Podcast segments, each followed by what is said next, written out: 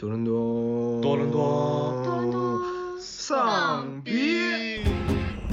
中亚的这种风格的音乐，在那个欧美是非常非常流行的。九十年代末，我们东北人是这么理解香港，那其实是三首的香港地域性。酒醉的颓废城市青年，就必须要提到我们台湾的河北乐队了。很哭呀喊呀，是这个吗？大风吹谁就倒霉那个。上海和台北没有那么大的不同，呃，河南和台南的差别非常大。好，大家好，欢迎大家收听新的一期多伦多丧逼，我是蛋儿。大家好，我是老王。我是阿花。然后非常抱歉跟大家说，就我们大概有一个月没有更新了。北美这边有很多就是非常非常多的这种 live 的演出，然后包括那个月下也要第三期了嘛。对，就我发现了，这个真的在录节目之前不能喝酒，就是喝完酒真的完全都没有思路。就是哎不能喝太多，你不喝的话说不出来，你喝太多呢，就跟赵氏现在一样。嗯，anyway，咱们言归正传吧。就是我觉得说回月下啊，就是我记得在月下一跟月下二的时候，有几支乐队就是那种非常 stand out 的，基本就是月下一的九九连真人跟月下二的五条人，对吧？然后你们有没有觉得这两支乐队有什么共性呢？沉默就是今晚的康桥。沉默震耳欲聋。世界如墓碑般沉静。那，anyway，就是我不用理他们俩，我就我就给出答案了吧。反正我心里早有答案了。就是我觉得这两支乐队都是，嗯，在我的定义里，就是地域性非常强的两支乐队。就他们的表达其实非常有他们自己家乡或者他们生活的那片区域的一个特点。所以今天其实我们想要聊的就是，呃，民族的才是世界的。对吧？就是这种这种民族性的或者这种地域性的音乐，其实能代表非常非常就是大众的声音，或者能给大众就是带来非常深的印象吧。然后我觉得就是还是老惯例，就是可能在聊这个地域性音乐之前，我们是不是应该先定义一下，怎样才算地域性的音乐呢？其实我还蛮好奇二位是怎么定义的。那你觉得呢？我没什么主意啊。就如果就是这个老王已经诚心诚意的发问了，那我就大发慈悲的告诉你，就是我我个人认为啊，就是地域性一定要具备两个因素。然后首先第一个因素就是它的音乐风格上肯定要有强烈的地域特点，这点我觉得二位都可以同意同意吧。嗯，然然后第二点，我觉得就是在表达上一定要有强烈的地域特色。然后我所谓的这种表达，可能就是一方面在表达的呃形式上，比如说方言呀或者怎样的，这是一方面。然后还有一个就是表达的内容上一定要强烈的地域特点。我觉得这两个里边，只要具备其中一个因素，对于我来说就是非常强烈的地域性音乐，就这样子。也就是说，嗯，那些用民乐，呃，就是借鉴了很多民乐，呃，当地音乐，然后转化为这个现代流行音乐的，应该算是一种，对吧？然后还有一种就是，呃，如果说它的这个音乐中涉及很多这个当地的故乡的或者某一区域的风风土人情，呃，也应该算是一个民族性或者地域性的音乐，对不对？反正我的定义是这个样子的，我觉得是没问题的。你们觉得有没有什么需要反驳的或者什么之类的？我觉得我基本上能同意，我基本上能同意，就是会有一些这个概念下会有一些漏网之鱼，但是应该会包括了所有，就是说会有些漏网之鱼，但是应该会包括大部分地域性的这个音乐在里面。嗯，我觉得可能或者就是我们现在说这个概念或者说这个定义，可能稍微有点模糊。呃，咱们可以这么着吧，稍微具体一点，就是说，呃，在这个定义的框架之下，你有没有觉得就是哪些就是音乐队或者哪些歌它的地域性非常的强？我可能举个例子，这样方便就是这观众朋友们就是更能呃轻易的理解这种地域性音乐吧。我觉得老王可以先说说。嗯，我觉得吧，那像很多这个蒙古语的那些音乐，肯定是，对吧？这个赵氏应该比较熟，那杭盖、九宝什么的，你你是你的这个专业领域范围。啊，对，还你要这么说，那我就就没办法了，就只能不臭不要脸的当仁不让了。就是我觉得蒙古音乐作为这个中国这边的一个非常非常有特色的一个这种地域性乐种，我觉得是首当其冲的就要去讨论的了。然后我觉得就是可能就是大家在听，无论刚才老王提到的九宝或者杭盖或者一些其他的哈呀呀、额额尔古纳乐队的话，它都会有这种非常强烈的一个这种曲调的特点。首先从我第一个定义的曲调来说，我觉得就是蒙古的音乐，呼麦加马头琴，然后加上蒙古长调的这种曲调定式，就你一听就知道，我操，这就是一个蒙古歌。然后包括其实就是，呃，刨除曲调以外，它的一些这种歌词的表达，虽然它他是拿大部分是拿蒙语唱的，但基本他都在表表达的是这种草原呀、游牧啊，然后这种骑马呀，然后这种这种放牧的生活呀这些东西，以及在草原上的天地轮回之间的这这这些事儿，我觉得这个。就是，呃，我刚才说的这两个对于地域音乐的特点，其实很多的这个蒙古音乐都就已经就是两点全都具备了，而不是就是只具备一点。所以我觉得它是应该是最能代表就是我所定义的这种地域音乐的一个呃呃音乐乐种之一吧，可以这么说。嗯，嗯，对，而且我觉得，嗯，如果照着这么说的话，也能够很明确的看出我们这次想讨论的这个内容，呃，就是说，呃，酒保啊、杭盖啊，他们算是我们想讨论的，但是是某某才旦卓玛、某某什么仓央什么的，他们所唱的那个原原本本的那个蒙古的或者藏族的民歌呢，就不是我们想讨论的部分。我我这么理解对不对？呃，其实你要这么说的话，我觉得套马杆的汉子倒也算。套马杆的汉子，我觉得是算了，但是就是那种更原生态的那些民歌，可能就不是我们想讨论的了。你同意吗？就就你要说什么十八弯的什么之类的，哎那对对十八摸呀什么，那就先先算了吧。咱别摸了，咱别摸了，停。这说什么相声？这 怎么回事儿？就开始捧起哏来了，真是的。呃，那既然说到了那个，我觉得既然已经说到了蒙古乐队，就这么着吧。那可能我就先开个头儿吧，我先推荐一些就是蒙古乐队以及他们我认为就是地域性比较强的一些歌儿吧。那首先我就先说这个，因为又聊回月下了，然后这个呃某某乐评人已经在他的节目里透露了，这个杭盖乐队是不会参加今年的月下的。那所以我可能先从杭盖说起吧。就我觉得杭盖的话，可能最有名的一首歌就是他们的同名啊、乐队同名歌曲叫《杭盖》。我觉得这个是一个特别有这种地域气息或者。地域性特别强烈的一首歌。首先，就我不用说，它里边具备了具备了这个两大要素，又有马头琴，又有呼麦，然后同时它要表达的这个涵盖本身，它在蒙语里的意思就是自然的意思。所以一方面，它用蒙语再去表述一个嗯内蒙或者蒙古游牧民族的一个价值观，我觉得就是这首歌就完全符合了所有我认为的这种呃地域性超强的音乐的一个特征。我认为这是一个，然后还有一个就是我特别呃推荐大家去呃希望去收听的就是九宝乐队。九宝乐队应该算是一个，也是新晋来说非常，呃兴起的一个这种内蒙古的金属天团吧。他曾经在这个伍德斯托克音乐节也是演出过的，所以我觉得就是说非常，啊、推荐大家去听。然后可能九宝乐队本身的话，有一首歌叫这个《特斯河之赞》，也是拿、怎么说，也是拿蒙古语演唱的。然后就是，也是这首歌本身的话。具备了刚才我说的这种两个元素，又有马头琴呐、然后又有呼麦啊，然后同时它是以一种，呃，节奏金属的风格去演绎的一个歌曲，然后它讲的就是内蒙古的一个地方叫特斯河，然后它这个它是有那种，我感觉它歌词本身是有那种就是萨满教的意味的，这个。这个这个河本身就好像是一个神明一样，然后再去传达这个神明就是游牧游游牧民族世世代代生活在这个河旁边，然后这个河好像一个神一样，所以一直对他的每一个人的灵魂有一种洗涤以及轮回的作用。我觉得这个一方面就是除了传达就是这种除了这种就蒙古的音乐风格以外，它其实也传达了一个就是蒙古人的这种价值观，所以我觉得它是一个非常非常强的地域性表达。确实，就是这些年来，最近这十几年来，呃，中亚的这种风格的音乐，包括蒙古，包括那中间的几个斯坦，在那个欧美是非常非常流行的。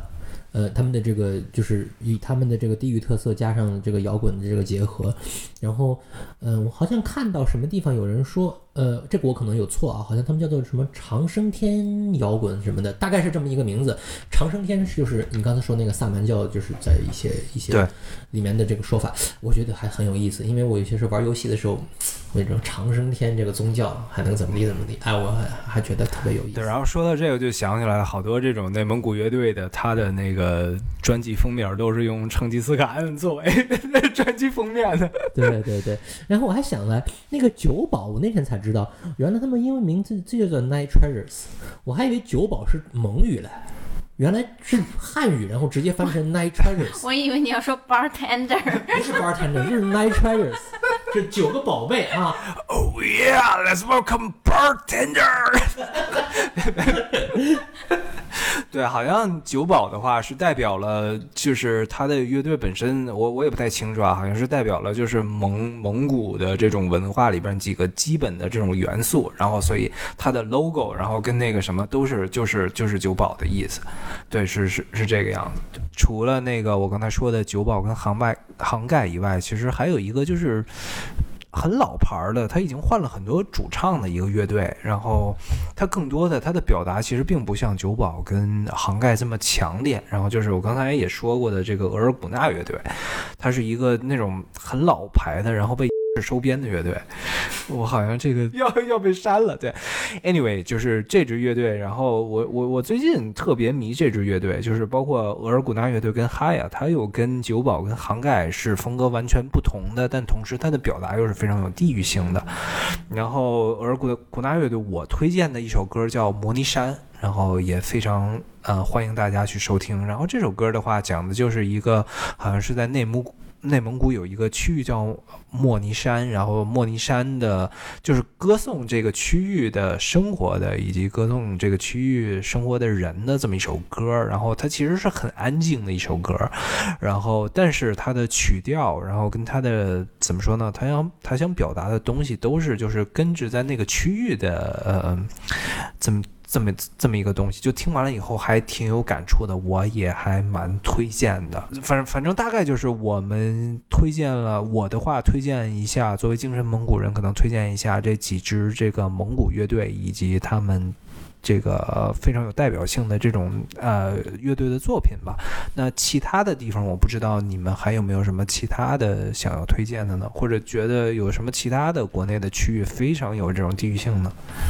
那我觉得整体来讲，西北是很有地域性的，而且西北的地域性，就是新疆和那个陕甘也又不太一样。嗯，虽然说新的乐队我不是特别熟啊，新新疆那边的，但是老的就是民歌方面的，我不得不提，就是那天赵老师说到这个主题的时候，我就不得不提到，呃，王洛宾。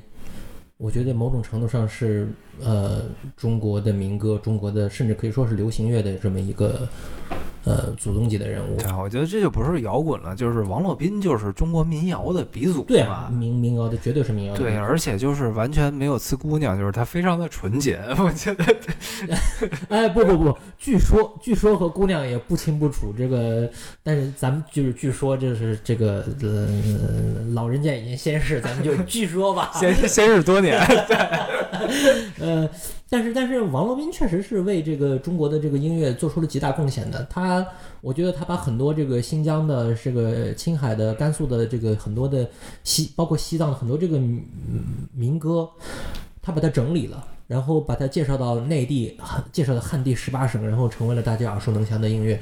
嗯、就像刚才赵老师说的，就是中国民谣的这个鼻祖，各各类民谣你都能从这里找到一定的这个源头。呃，是我们的父辈，呃，年轻的时候的精神食粮，我是这样认为的。我相信就是可能大家没有听过王洛宾这个名字，但是只要我说出来，在那遥远的地方有一个好姑娘，就是大家肯定都知道这首歌。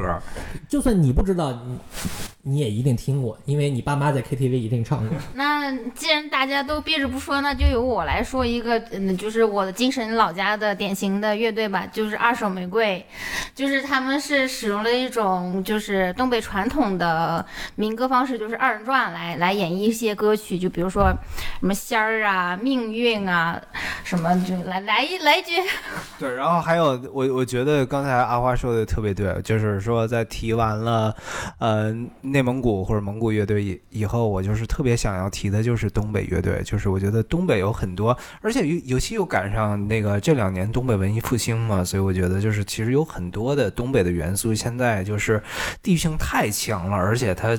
具有非常非常强的传播性，除了刚才阿花说的那那两首歌，然后我觉得，呃，地域性最强的二手玫瑰的有一首歌叫《粘人》，我不知道你们听没听过。来一句，就那个那个，我们俩看着上块看风景的看风景。哦，我们俩画着上面看风景的看风景。听过听过听过。对对对，它其实是一个，它是借鉴了东北二人转，它是一个典型的借鉴了东北二人转的这么一个歌曲。然后它里边就有那个什么一更里呀、二更里呀、三更里呀，那个其实就是东北二人转里边有一些色情的表达。对对对，其实二人转是非常土，然后非常接地气啊！警告警告，哎，警告。对对，然后此此处应该有逼，但是我应该就后期剪辑就懒得逼了，所以就大家自行去脑补逼吧，就这样的。确实东北有很多这样子的，而且就是借着这个东北文艺复兴这个东风啊，就是在广大的这个中国的其他区域传播也比较广。我觉得普通话区就是官话区都是传播比较广的，而且呃，主要还是东北方言吧，它处在那种。一既有异域风情，同时你还能听得懂的那个、那个、那个、那个舒适区，你知道吗？对对对，那个真值范围之内。对，就是一方面你好像又 get 不到他说的是什么，但一方面你又能 get 到他想要传达的是什么。对，大概那个味儿你是知道，就是具体有些词儿可能听不懂吧，但是那个大意是有点明白的。与此相对应的，就是一些呃东南啊地区的这个，甚至南方地区的一些这个方言，或者说当地的这些乐队呢，呃。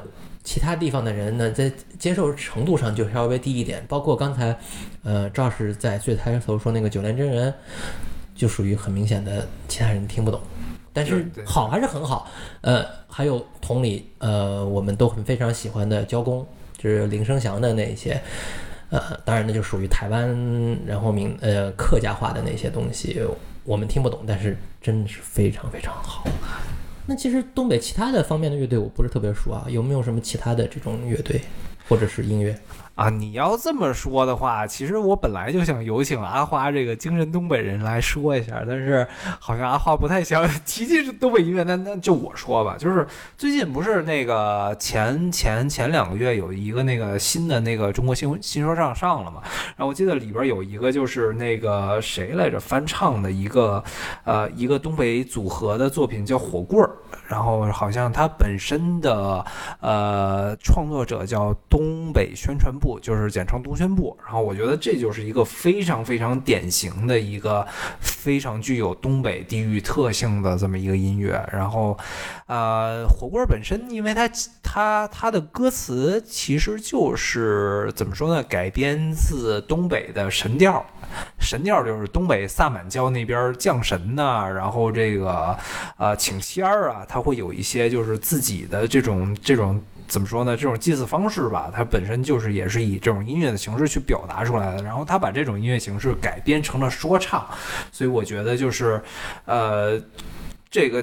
简直就是太有地域性了。首先，它的曲调上就是那种萨满教降神的那种东北的萨满教降神的那种那种曲调，然后同时它的歌词儿又是那种什么日落西山黑了天呀，家家户户把门关呀，这就是东北的一种表达嘛。所以我觉得这个这个歌也是非常具有地地域性的。然后可能刚才我们说的很多这种有地域性的东西，其实都是。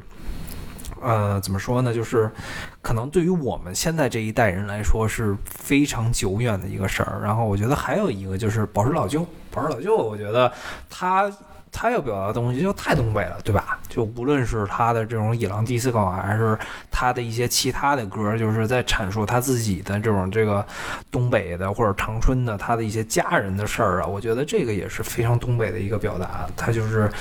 呃，利用他就是用自己的一个腔调去表达出这个，无论是东北下岗潮啊，还是东北就是九十年代到两千年左右的人的生活的状态是一个什么样的啊？就是我觉得这个是也是一个非常非常非常强的一个地域的表达。呃，我觉得赵老师说的这个很有道理，就是这其实和他那个语言是非常相相相似的，就是东北的这个文化。为什么我们说，包括大家上次有聊这个漫长的季节，就是为什么说这个东北文艺复兴它这个传播力这么广，很关键就在于，一方面，它这个文化它这个语言有一定的陌生性，另一方面又是一个大家。能够接受的，又是在这个熟悉的范围之之之内，至少是北方人哈，所以说这可能就是它这个传播力广的这个点。嗯，但是我觉得就是刚刚大家定义的这个地域性音乐的特点，其实并不是非常符合我们从一一开始说的那个那个定义。就比如说我们提到宝石老舅说的是它其实是进入现代化之后东北的一些人文的特色，比如说呃没落的工业化城市啊什么之类的，就是宝宝石老舅他所说的，包括他也说那个就著名的里昂 disco 嘛，就是其实也是九十年代，呃。在东北，它其实对于就是就是广东、香港文化的那样一种想象。那么，其实这种如果你把它定义为是地域地域性特征的话，那么是不是我也可以说，这同样是等于呃后朋克之于东欧，然后呃哥特音乐之于北欧呢？我觉得，如果就是按阿花这么说的话，就是我有一点想反驳，就是当代的文化本身就是一个融合的文化吧。首先，我就是其实我们是把这种所谓强地域性的歌曲分成了两个派别。第一个派别就是这种可能在很多很多年以前由这种民谣或者民歌改编的这种歌曲，然后我们冠以了地域化的区别，那冠以了地域化的这种名称。然后还有一点就是说，现代性的在当地的是。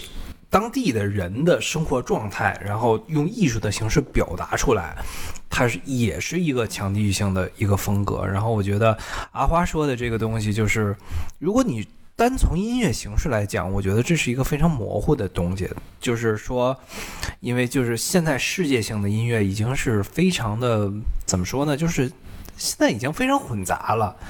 但是我觉得，就是说，如果从这种语言的或者呃内容的表述上来说，其实它虽然是有混杂一些其他地方的东西，但是它同时是把这些东西糅合在了就是当地的一个表达里，所以我我认为它还是一个当地的怎怎么说呢？一个。地域性非常强的一个东西吧。我觉得你们这不算矛盾，我觉得实际上是赵是同意了阿花的这个说法。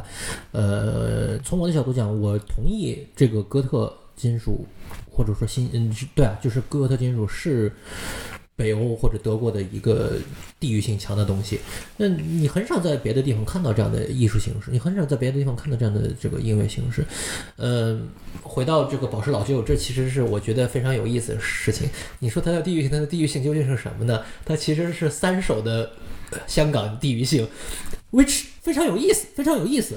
呃，就是这个转了两三首这件事情也本身也非常有意思。呃，它的地域性。也体现出来了，呃，他这应该，这我就觉得就是问题就在于，呃，呃，它是没有那么地域性，相反是更时代性，就是适用于某地的某一个时间段。就我恰恰认为是是这个样子的，就是因为时代性是一个无法违背的大趋势嘛。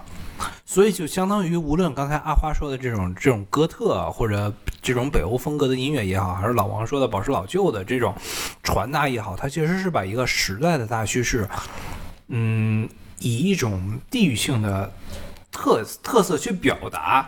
对我认为这本身就是一个新时代的地域性的表达，这就是一个特别有意思的地方。对，对我同意。这实际上就相当于就是呃，宝石老旧代表的什么？就是。九十年代末，我们东北人是这么理解香港的，就是这么一个概念。你说它没有地域性吗？你说它没有时代性吗？有啊，呃，限定的时间，限定的地域，甚至限定了两个地域，对不对？呃，所以说这个我不觉得是矛盾的，我觉得是统一的。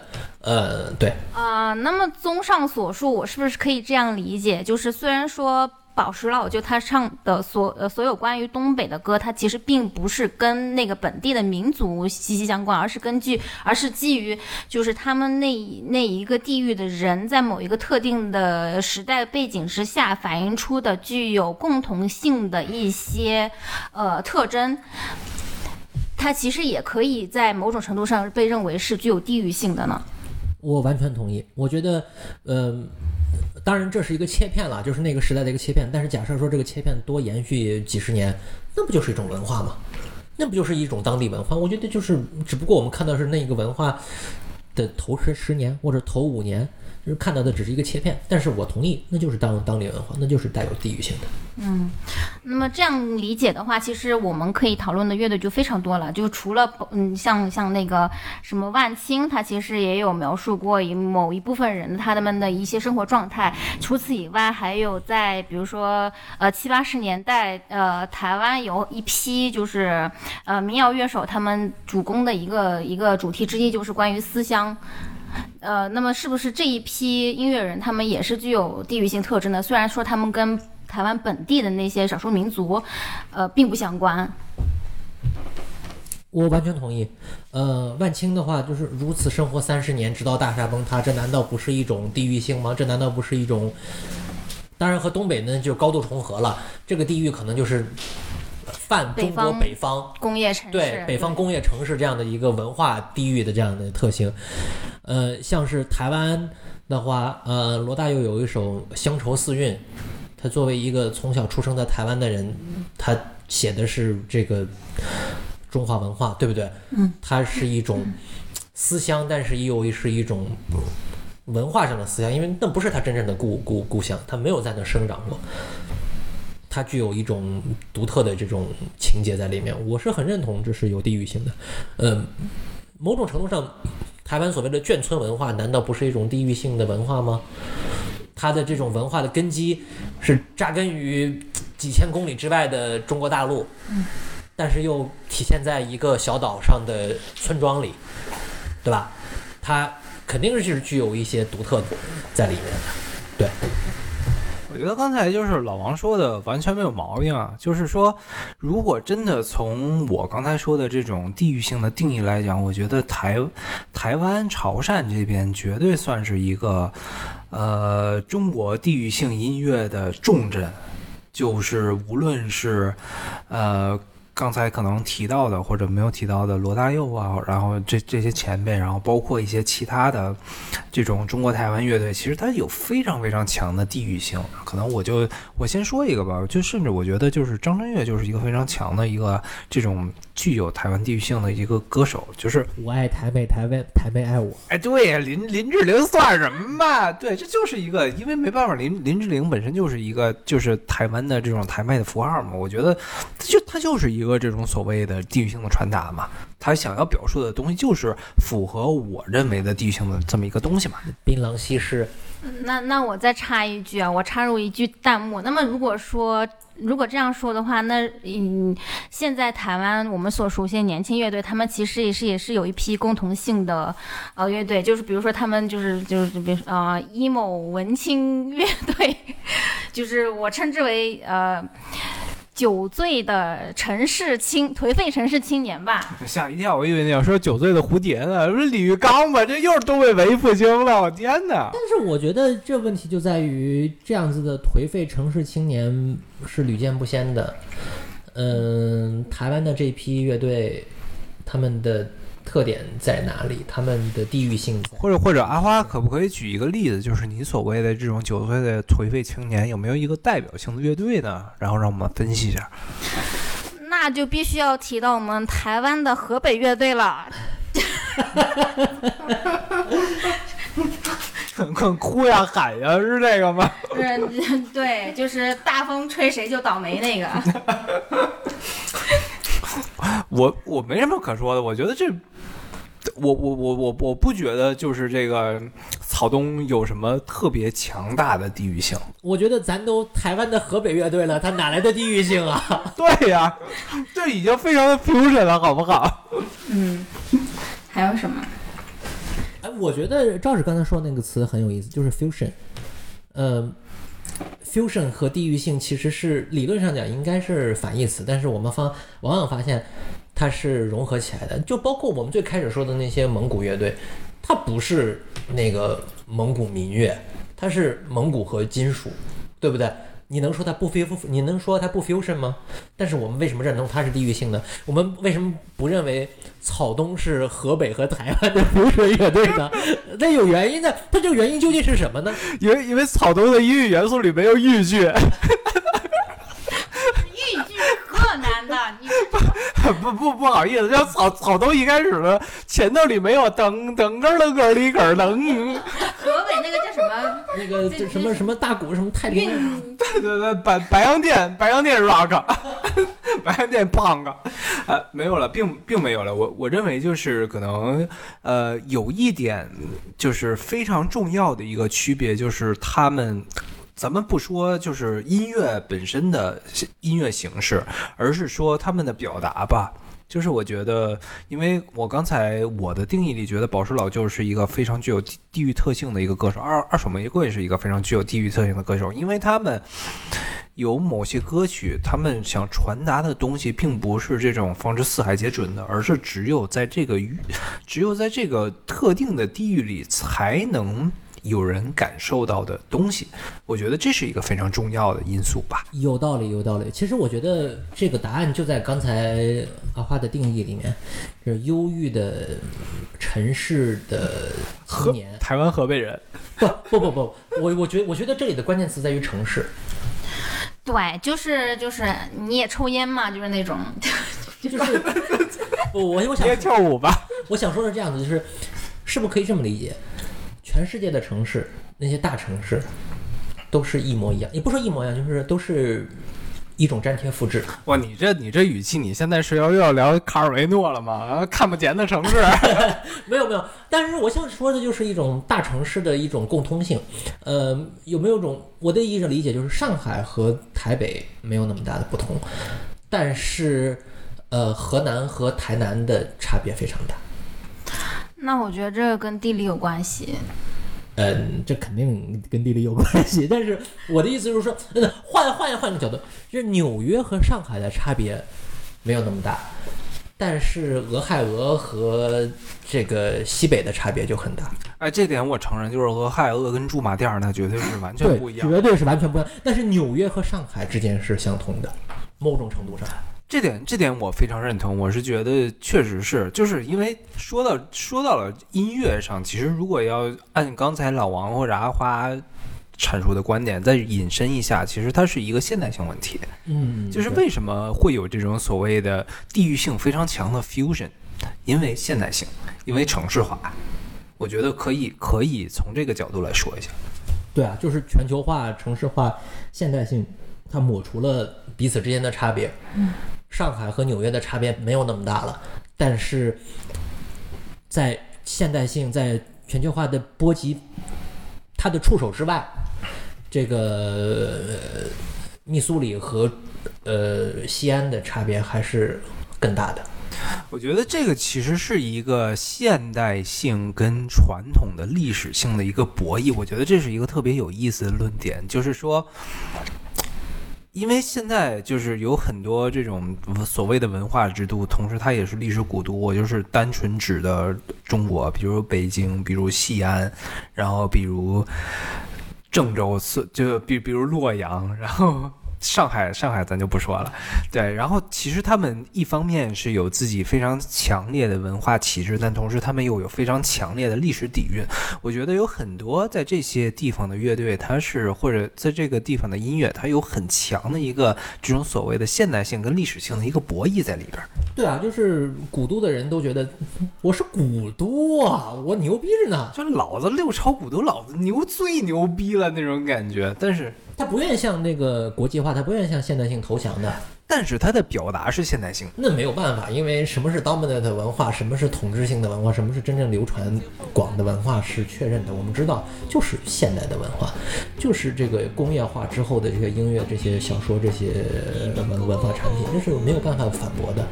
他不管怎么把地域性融进去，他做到的最好就是 fusion。所以说到这个，我然后当时就想。